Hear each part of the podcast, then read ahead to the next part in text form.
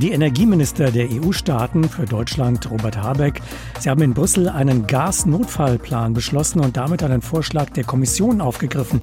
15 Prozent weniger Gasverbrauch in der EU zwischen August und März. So das Ziel und die Möglichkeit, die Maßnahmen nochmal deutlich zu verschärfen, sollte es zu Versorgungsengpässen kommen. Diese neuen Maßnahmen dann aber, die müssten von einer Mehrheit der EU-Staaten beschlossen werden. Es gibt da eine ganze Reihe von Ausnahmeregelungen, beispielsweise für Malta oder Irland, Staaten, die keinem Verbundsystem angehören und einige Hürden, was die Mehrheitsbeschlüsse angeht. Was heißt das alles aber nun eigentlich konkret? Gesprochen habe ich darüber mit Tarek Al-Wazir von den Grünen, dem hessischen Wirtschafts- und Verkehrsminister. Wird's kalt in den hessischen Wohnungen im kommenden Winter? Nein, im Gegenteil. Der Sinn dieses europäischen Einsparplans ist ja, dass wir insgesamt in europäischer Solidarität jetzt schon anfangen, unseren Bedarf so zu reduzieren durch Einsparung und Effizienz, dass wir dann über den Winter kommen, selbst wenn Russland wenig oder gar nichts mehr liefert. Das ist der Sinn des Ganzen und ich bin sehr dankbar dafür, dass alle europäischen Staaten in Solidarität das auch beschlossen haben, mit einer Ausnahme, nämlich Ungarn. Aber zu denen fällt mir eh nichts mehr ein. Wegen der vielen Sonderregelungen, die es gibt in diesem Notfallplan, wird Deutschland ja womöglich mehr als 15 Prozent einsparen müssen, damit man eben im Schnitt der Europäischen Union auf diese 15 Prozent kommt. Da gibt es einige, die weniger einsparen müssen. Deutschland ist aber gleichzeitig abhängiger als andere von russischem Gas. Wie soll denn diese Rechnung aufgehen? Ja, jetzt muss man hinzufügen, natürlich ist das europäische Solidarität, vor allem mit Deutschland, weil, das gehört zur Wahrheit dazu, nicht alle Staaten sich so abhängig gemacht haben von russischem Gas wie Deutschland in den letzten 20 Jahren. Und deswegen können wir schon dankbar sein dafür, dass andere, die diesen Fehler nicht gemacht haben, jetzt trotzdem ihren Verbrauch einschränken, um Deutschland zu helfen. Aber insgesamt sind die Ausnahmen doch vergleichsweise gering und die Hilfe, die wir bekommen, auch vergleichsweise groß. Und ich finde, das muss man sich auch merken, dass wir in einer Situation, in der äh, nicht wir, denken Sie mal an die europäische Solidarität in der Finanzkrise, diejenigen sind, die Hilfe geben, sondern umgekehrt, wir diejenigen sind, die Hilfe brauchen, dass wir die dann auch bekommen.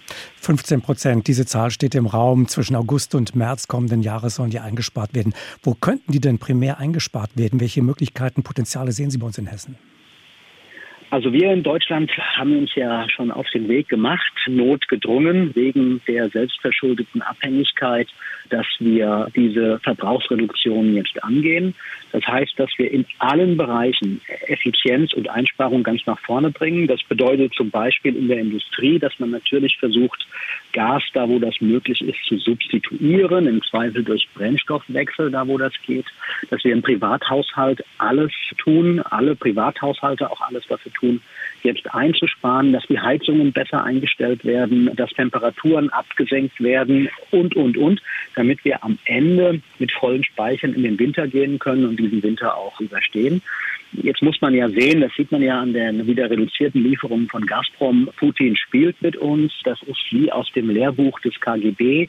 Angst verbreiten, auch darauf setzen, dass die Solidarität nicht lange hält.